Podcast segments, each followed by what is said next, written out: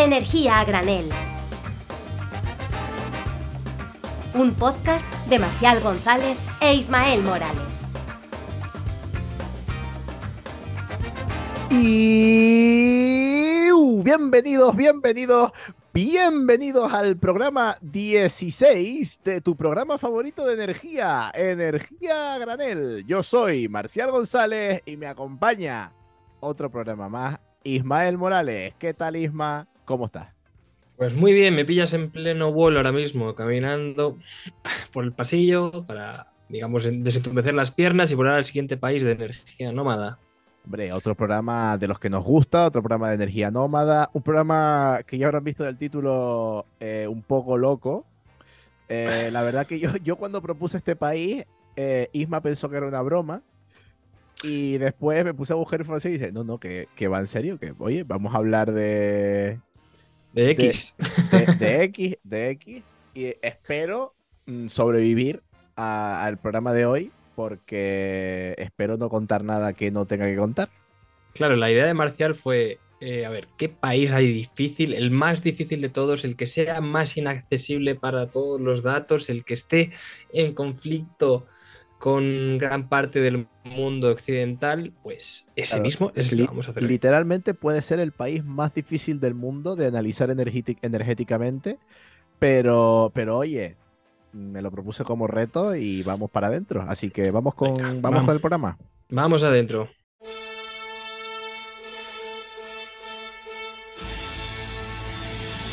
Y bueno, este himno que está sonando ahora, con tintes del himno de la antigua Unión Soviética, no es otro que el gran himno de la República Democrática Popular de Corea. Ojo, cuantos más cositas de estas tenga el nombre del país, cuanto más te digan el país que son democráticos y populares, a lo mejor es que son menos democráticos y menos populares.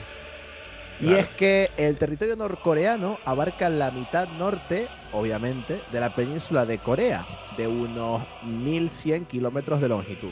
Es un país con una superficie de 1200, perdón, de 120.500 kilómetros cuadrados y que tiene fronteras, obviamente, con Corea del Sur, China y Rusia.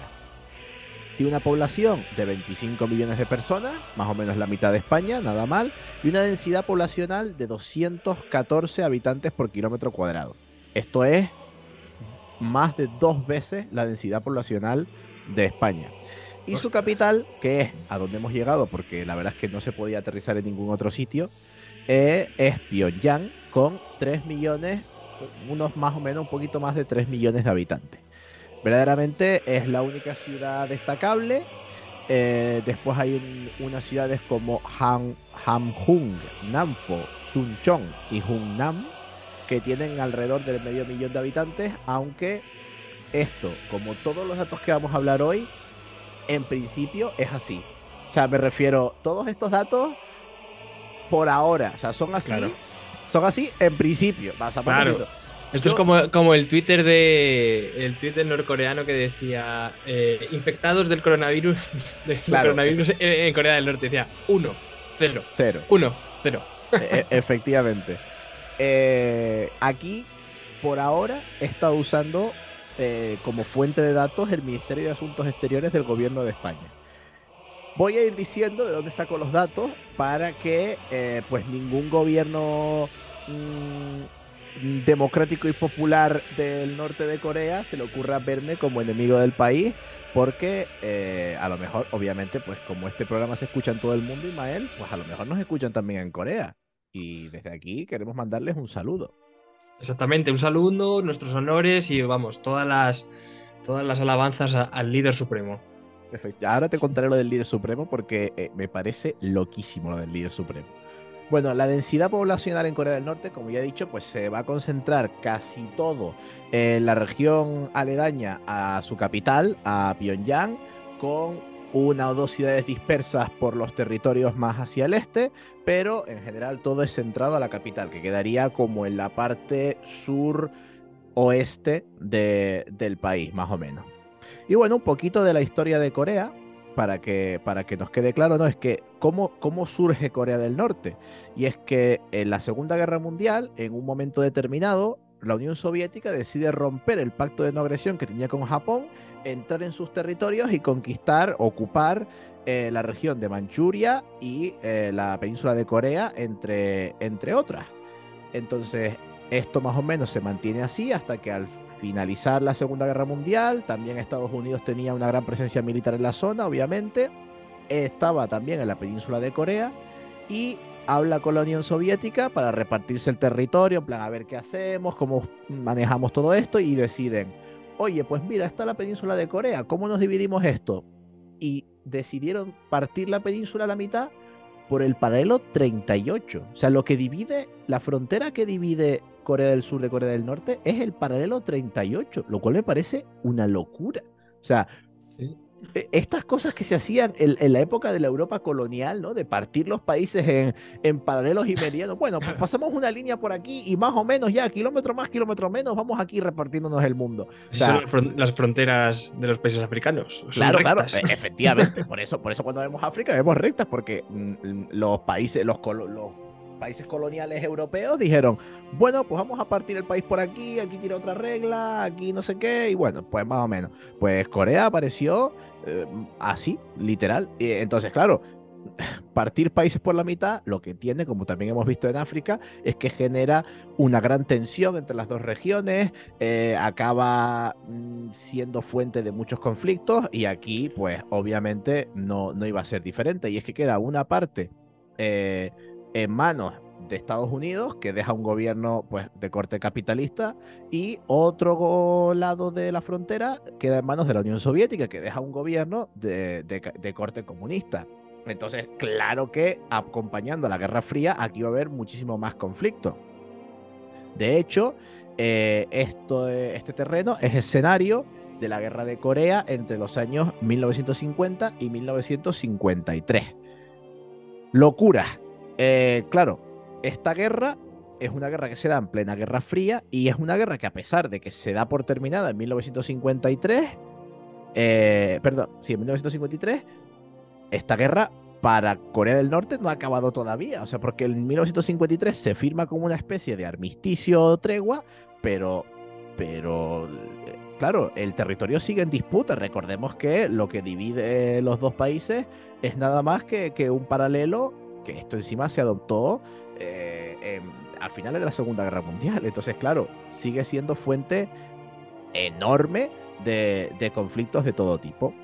Y pues bueno, pues esto llega a día de hoy, donde Corea del Norte pues es un régimen totalitario dinástico de corte formalmente estalinista y es posiblemente el país más aislado e inaccesible del planeta. Pero nosotros, Energía Granel, obviamente estamos aquí porque nosotros mm, atravesamos cualquier frontera. El fallecimiento de Kim Jong-il en 2011, que es el líder, este, este, bueno, ahora contaré quién es este señor, eh, pero a Kim Jong-il le sucede uno de sus tres hijos, Kim Jong-un, que es el que preside el país ahora mismo. Y el 25 de abril de 2012 eh, Kim Jong-un fue nombrado primer secretario general del Partido de los Trabajadores, primer presidente de la Comisión Nacional de la Defensa, además de jefe del Estado Mayor de la Defensa, consolidando pues todos los poderes, porque claro, como es una república democrática y popular, pues todos los poderes los tiene un señor. Además que el partido sigue lo que se llama la política Juche, de idiosincrasia nacional y autosuficiencia económica. Y Sogun, esto, ojo, se me nota que estoy leyendo porque no quiero que se me apuñale internacionalmente. Sigo leyendo datos del Ministerio eh, de Exteriores del Gobierno de España. Pero una cosita que yo he cogido por otros lados y que me parece flipante es que a pesar de que Kim Jong-un es el líder supremo, Kim Jong-il, su padre, Kim sigue siendo el presidente perpetuo. O sea, que tiene, y o sea, va. que perpetuo. Incluso en la tumba. Claro, claro. O sea, e, el primer presidente que tuvo, eh, porque Kim Jong-un es el tercero, ¿no? Tiene el abuelo, el padre y ahora está el hijo. Mm. Eh, claro, pero, pero uno es presidente perpetuo, otro es eh, líder eh, fundador y otro es líder supremo. O sea, que aquí todo, hasta muerto, es como que no, no, este, este es el que manda. O sea, es como que no me parece como, como súper loco, ¿eh? De hecho, eh, se, le sigue, se le sigue venerando al, al padre de, de Kim Jong-un, del actual dictador, se le sigue venerando como líder supremo. Eso es, eso es. El día que haya una consulta sobre algún tema relevante, pues digo yo que ir a la tumba a preguntarle. ¿no? Sí, eh, no sé. La verdad que poca consulta hará, hará, que en Corea del Norte, la verdad. Pero bueno, eh, ¿cómo es el clima en, en Corea del Norte? Pues bien, se ve que tienen bastante influencia de la zona siberiana rusa, entonces los inviernos son bastante fríos.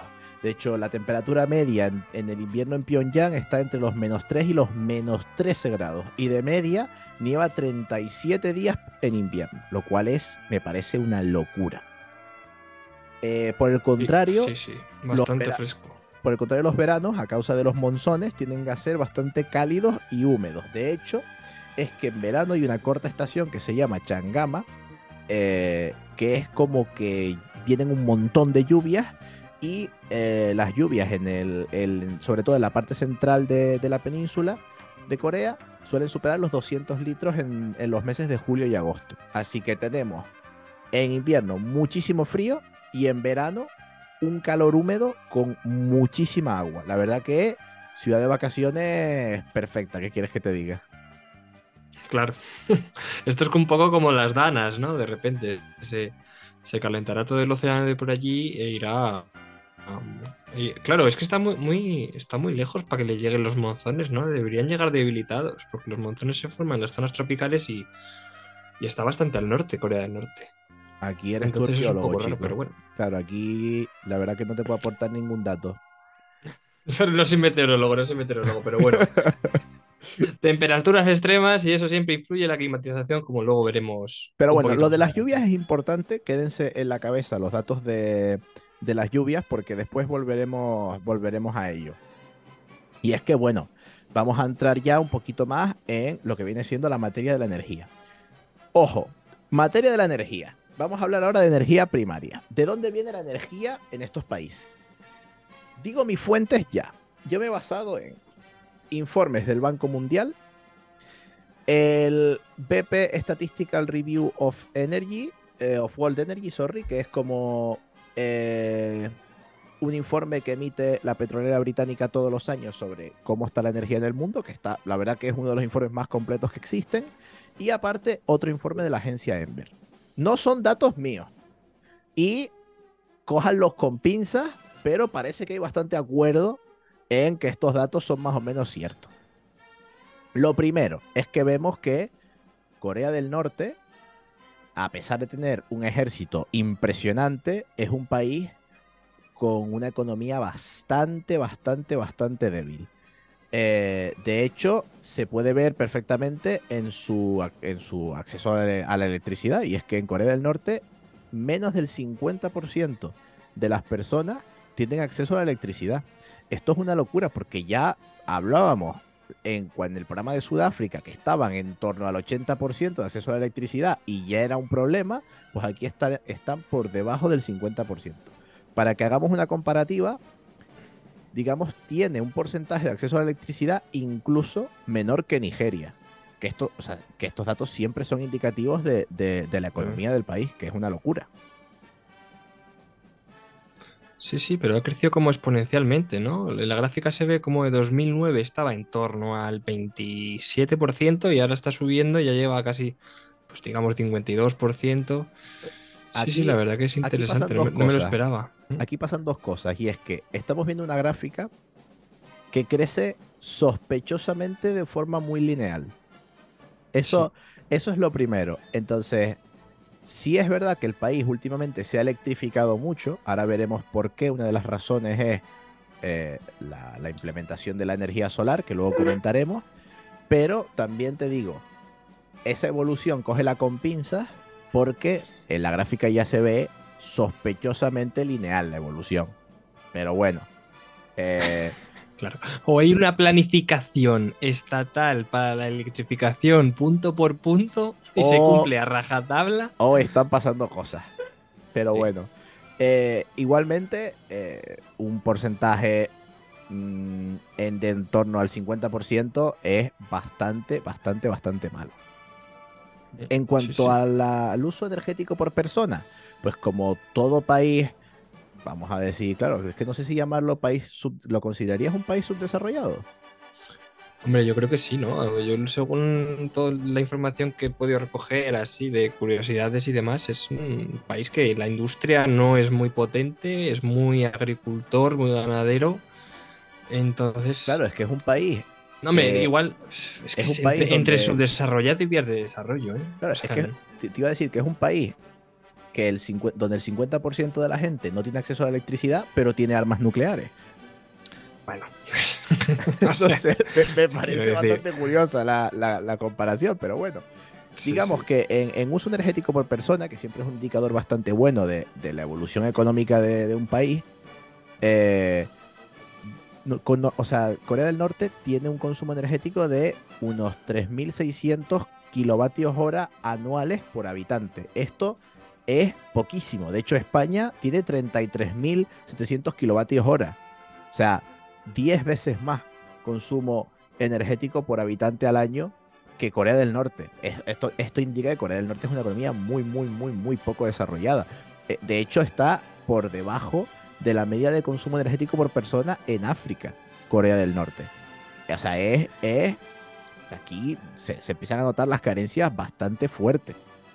De hecho, Probablemente, de, dicho, te iba a decir que si nos vamos a eh, la evolución del consumo de energía primaria eh, en el país, vemos cómo, pues, a- también motivado un poquito por el, bloqueo internacional que ha sufrido Corea del Norte, primero, pues porque está, se supone que está en guerra declarada con Estados Unidos, con Corea y con algún que otro país más.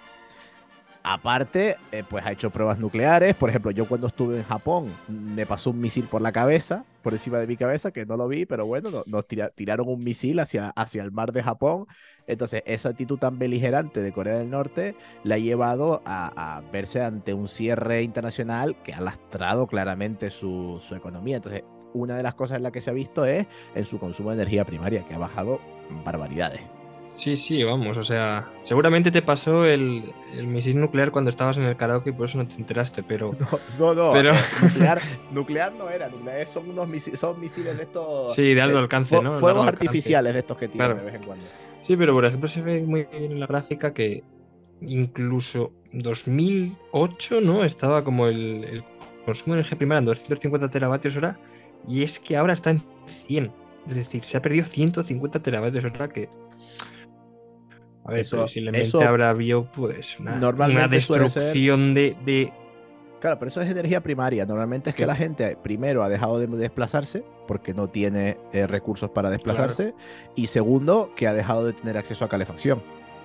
O sea, son las dos cosas en las que se nota más le- el consumo de energía primaria porque son la- las actividades básicas, ¿no? Moverte y no morirte de frío. Eh, entonces, ahí es de las cosas en las que, en las que más se notan. Y es que Sí, seguro que ahora en- lo vemos. no sé. en cuanto a las fuentes de energía, eh, otro de los datos que nos llama la atención es su bajo, bajísimo nivel de electrificación. Y es que prácticamente toda la energía que se consume en el país viene del carbón. Y esto está dividido en, pues prácticamente eh, de usos en la industria, que es una industria, como decía Ismael, muy poco desarrollada, y en la calefacción. En invierno hemos dicho que hace bastante frío, pues la calefacción toda es, bueno, toda. La gente que tiene acceso a calefacción se calienta con, con carbón. La, electrificación es bastante baja, por debajo del 10% de, de la energía se consume de forma, de forma eléctrica. Entonces aquí vamos a tener bastantes, bastantes, bastantes, bastantes problemas. De hecho, se ve perfectamente cómo pues, el 60% de, de la energía que se consume en el país es de la industria. Y hemos dicho una industria muy poquito desarrollada y tampoco es que estemos hablando de un consumo energético muy grande. Todo esto nos va dando pistas, a pesar de que ellos digan que no y nos quieran vender como que es un país súper feliz, súper guay y demás, eh, nos va dando pistas de que eh, es un país bastante cogidito por pinza. A lo mejor lo de la dictadura está desde hace no sé cuántos años, pues también nos podía dar alguna pista, ¿no creéis, Mael? Hombre, yo creo que alguna pista nos puede dar, pero vamos. Lo, suyo sería intentar profundizar en esto algún día que tengamos en plan Corea del Norte 2, ¿no? El siguiente asalto. ¿Cómo hemos conseguido llegar aquí? Traemos algún, algún diplomático eh, norcoreano que hable español y hablamos aquí largo y tendido de Corea del Norte, no pasa nada. Efectivamente, efectivamente. Pero bueno, ¿y de dónde saca? Tú te preguntarás, ¿de dónde saca Corea del Norte? Claro, ¿es productor o.? No es productor de nada.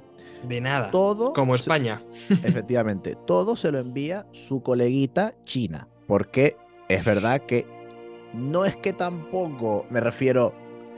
Yo creo que China es como un amigo, es como el, colega este que, que, sí, que es colega tuyo, pero que te lo encuentras de fiesta y dices, uff, que es un poco pesado, eh, que tampoco te cae muy bien, pero te llevas bien con él porque dices, bueno, pues yo qué sé, tenemos relación con... Pues eso es China con Corea del Norte. Pero luego en el trabajo hay que verle la cara todos los días y decirle, ¿qué, ¿qué, hay de lo mío? Claro, claro. Yo creo que tienen muchas cosas en común, pero que Corea del Norte quiere ser como muy amigo de China y China es en plan, pero si es que te vas pegando con todo el mundo, por favor, o sea, quiérete un poco, anda, eh, dúchate, por lo menos.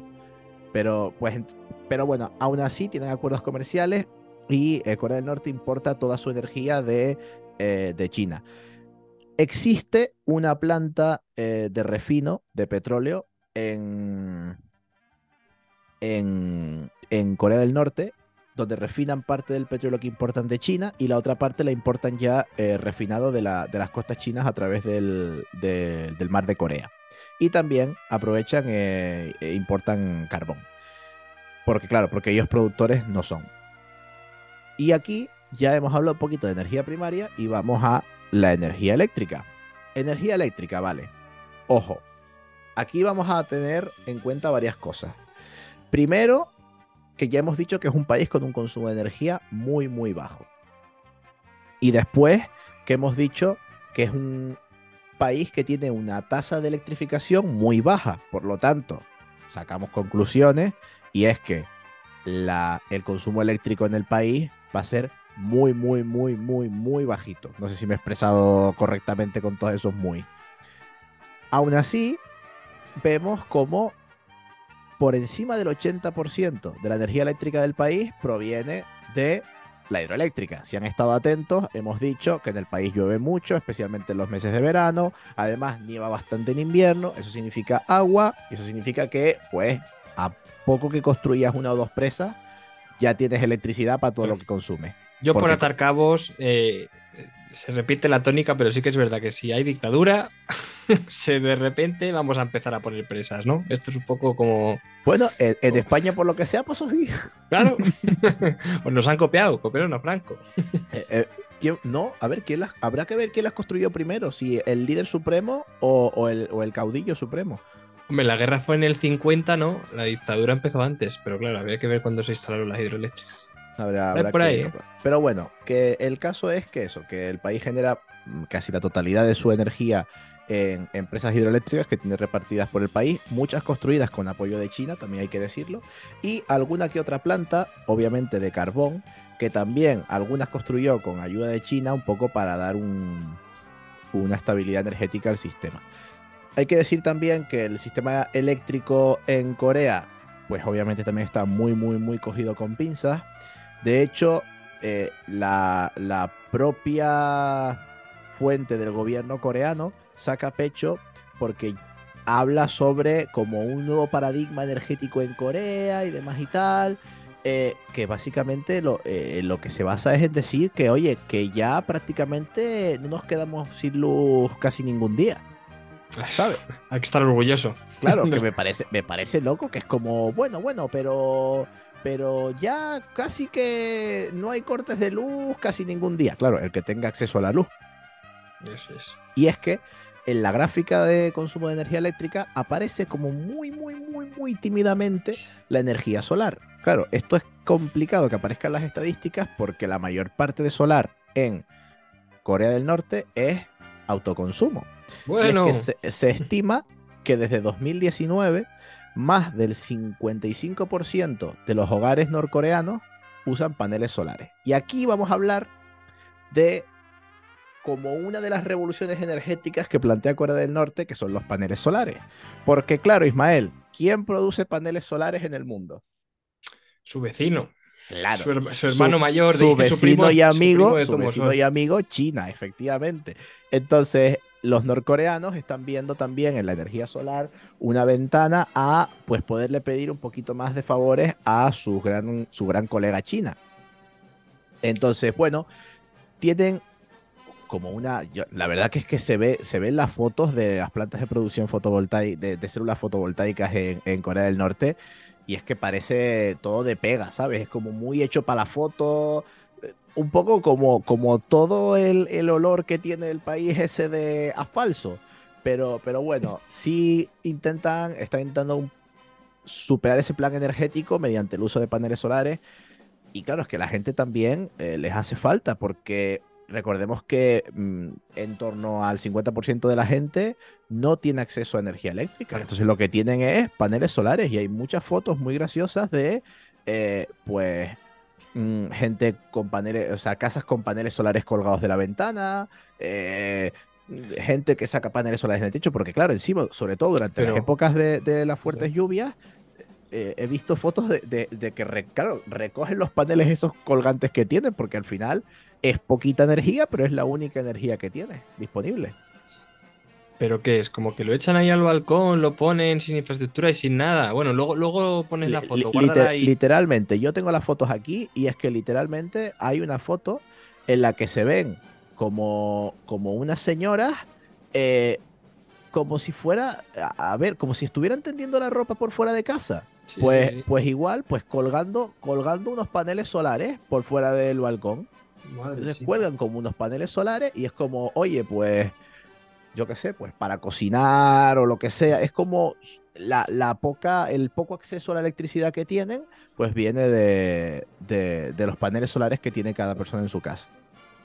No, la verdad que es súper curioso. vamos. La estrategia del gobierno, core- bueno, gobierno coreano, la República Democrática Popular de Corea del Popular de. Corea del Norte, sí, sí. Lo tiene todo pensadísimo. Entonces, pues, bueno, ¿Y qué te iba a mm, decir? Y el tema ver. nuclear, aparte de los misiles, ¿hay algo más? Claro, es que eso, eso me lo quería dejar por el final porque es casi que, que lo más interesante que tiene el país. Obviamente es un país donde la energía nuclear ha estado presente siempre. O sea, date cuenta que ellos, eh, eh, este país surgió después de la Segunda Guerra Mundial, donde, donde, se, donde pues, se habían tirado dos bombas nucleares. Entonces, claro, siempre han tenido como ese deseo de tener ellos también poderío nuclear. De hecho, tienen armas nucleares, han hecho pruebas nucleares, han hecho pruebas con, con bombas nucleares de hidrógeno. y el tema de la energía nuclear ha estado siempre como sobrevolando eh, lo que han dicho. Nunca mejor dicho. Yo, yo voy a contar un poco lo que he recopilado de diversas fuentes y también lo que dicen ellos mismos. Porque, por ejemplo, en 2010, el periódico nacional norcoreano anunció que Corea del Norte había logrado la fusión nuclear. La fusión, no la fisión nuclear. Ojo, una tecnología que en el resto del mundo todavía no sabemos si es físicamente posible. Y, y en 2010, Corea del Norte estaba diciendo, sí, sí, nosotros, nosotros ya la fusión nuclear dominadísima. Recordemos que la fusión nuclear es eh, eh, justamente lo contrario a lo que se hace en las centrales nucleares normalmente, que es fisionar los átomos. En vez de fisionarlos, partirlos por la mitad, pues los une, por así decirlo. Es una energía limpia, sin material radiactivo, sin tanto problema como la energía nuclear de fisión, como una como se la conoce como la energía del futuro. Pues bien, eso ahora mismo en el mundo no se sabe ni siquiera si es físicamente posible extraer energía de esa, de esa reacción. O sea, estamos como a muchas décadas, incluso siglos, de tener la energía de fusión disponible en caso de que sea físicamente posible.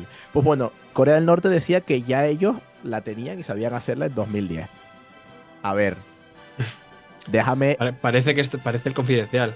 Claro. Esto te lo compran, vamos.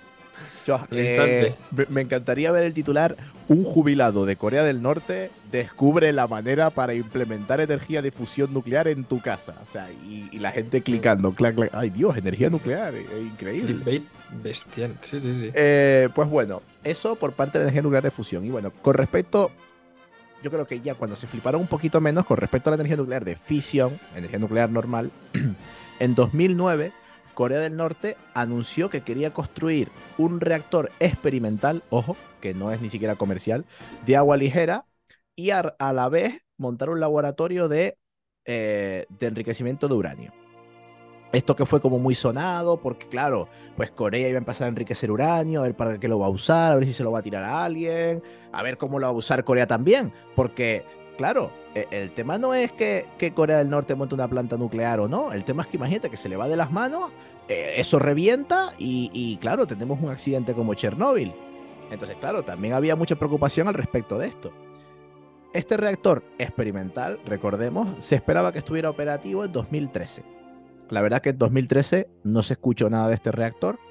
Dijeron como que estaba para 2016, como que lo fueron dejando y en 2020 emitieron un comunicado diciendo que todavía no estaba disponible, que como que habían hecho unas obras y tal, pero, eh, pero que bueno, que no, que todavía no estaba funcionando. Entonces, en principio, pues también huele un poco como a, como a que dicen que van a fichar a Messi y al final no. Pero, ah, Mbappé, el Mbappé de la, energía. Eh, quieren, fichar a Mbappé y, al final acaban fichando al hermano menor de, Kim Jong-un. Eh, pues bueno, y hasta aquí la, energía nuclear. Y, ya no tengo más. Nos solemos, solemos acabar con algunos compromisos de los países o algún plan que tengan de descarbonización. Pero claro, es que primero, primero, que Corea del Norte primero está en, en un plan de llevar la energía a todos los ciudadanos. O sea, que ese es el primer paso que tienen que dar. Y segundo, que obviamente si tienen planes, no, los van a, no se los van a contar a nadie. A ellos, eh, me he metido en el periódico que tienen ellos y a veces cuentan que sí, que vamos a tener un sistema limpio y no sé qué, con nuestras presas. Hablan este, de, este, proyecto que mencionaba de energía solar y tal. Pero todo como muy de forma grandilocuente, al aire, tú a saber. O sea, a mí me huele bastante mal. Yo creo que pues. Yo estoy alucinando de que hayas aprendido coreano para meterte exclusivamente en los periódicos. Claro, efectivamente, efectivamente. Yo sé leer. Pero, eh, eh, aprendí coreano del norte, ojo. Eso, eso, que no es lo mismo del sur, tiene ahí sus ejes y demás. Y, pero bueno, yo creo que el primer paso es conseguir la democracia, que la gente vote. No, ya son, ya son, Ismael, son República Democrática Popular. O sea, son democráticos y populares. Y, bueno, populares hay mucha gente, son influencers también. Efectivamente. Pero sí, bueno, por lo menos hay que dar las gracias a Marcial, que ha conseguido eh, sacar y cavar de, todas las fosas de, datos que ha conseguido para Corea del Norte, porque yo la verdad que no daba un duro por él. Cuando me lo dijo, me reí, Dije, bueno, está un poco loco, pero. Pero hay datitos, ¿eh? Uno se pone a hurgar aquí en internet, si sabe dónde buscar y tal. Ahí hay cositas. Yo, la, historia, por ejemplo, de energía nuclear me parece muy graciosa. El tema de los paneles solares. O sea, colgaremos en redes la foto de, de, la señora como, como el que tiende la ropa en el balcón, pues tendiendo paneles solares que después lo están recogiendo. O sea, locuras, locuras. Qué guay, qué guay. Pues nada, hay que verlo y, y lo dicho, la verdad que es bastante sorprendente el caso de este país porque electrificación bajísima, probablemente un día podemos hacer un ranking de todo lo que estamos sacando de países que hemos sacado energía nómada, electrificación, consumo per cápita. Eh, claro, un resumen nómada, un, cuaderno, un, cuaderno, de bitácora, un repaso al cuaderno de viaje. Eso es, eso es. Nos acaba la temporada, Ismael, y hay, hay, que hacer cosas, ¿eh? Bueno, hay que hacer cosas, pero es que yo qué sé, ¿qué quieres que hagamos? Y a mí no me vas a tener trabajando en agosto, ¿eh? Te lo digo ya. Yo en agosto. te vamos a tener en julio, ¿no? Yo en agosto estoy en Tenerife y no quiero saber nada ni de energía ni de energía. Bueno, bueno. Habrá que hacer uno directo desde Tenerife. Ahí te lo dejo. Hombre, hostia, esa, bueno, no desveles información. No desveles información. Bueno. Vamos, vamos a ir, vamos a ir pues cerrando el programa, si te parece. Sí. Pues Y- muchísimas gracias a todos por estar aquí, vamos, y, y yo encantado de que Marcial nos haya traído este, este país tan enigmático, tan oculto, tan, tan hermético, y mira, por lo menos probablemente seamos el único podcast que habla de energía de Corea del Norte, más allá de la energía nuclear y sus planes armamentísticos. Claro, es verdad que otro podcast que te hable de eh, la- cómo obtiene Corea del Norte su energía en español, o sea, yo, yo dudo mucho que haya, que somos los mejores. En, en ese, o sea, en lo que es ese nicho, la gente que quiere saber qué energía tienen en Corea del Norte, ese en ese nicho somos los mejores. Y pues sin más, agradecerles a todos los que nos han escuchado para ir, para ir terminando ya. Eh, recuerden que estamos en Twitter, en arroba energía granel, que nos pueden comentar todas sus cositas, nos pueden comentar qué les pareció el programa. Eh, ahí colgaremos la foto de, de las señoras tendiendo los paneles solares por fuera en, en el balcón. Y eh, pues eso, pues yo he sido Marcial González, arroba p barra baja renovable en Twitter, y me ha acompañado otro programa más, aguantando te- semejante turra, Ismael Morales, arroba Ismola López en Twitter. Y ya está, pues gracias a todos por escucharnos y nos vemos en el próximo programa. Adiós. Hasta, hasta pronto. Energía a granel, un podcast de Ismael Morales y Marcial González.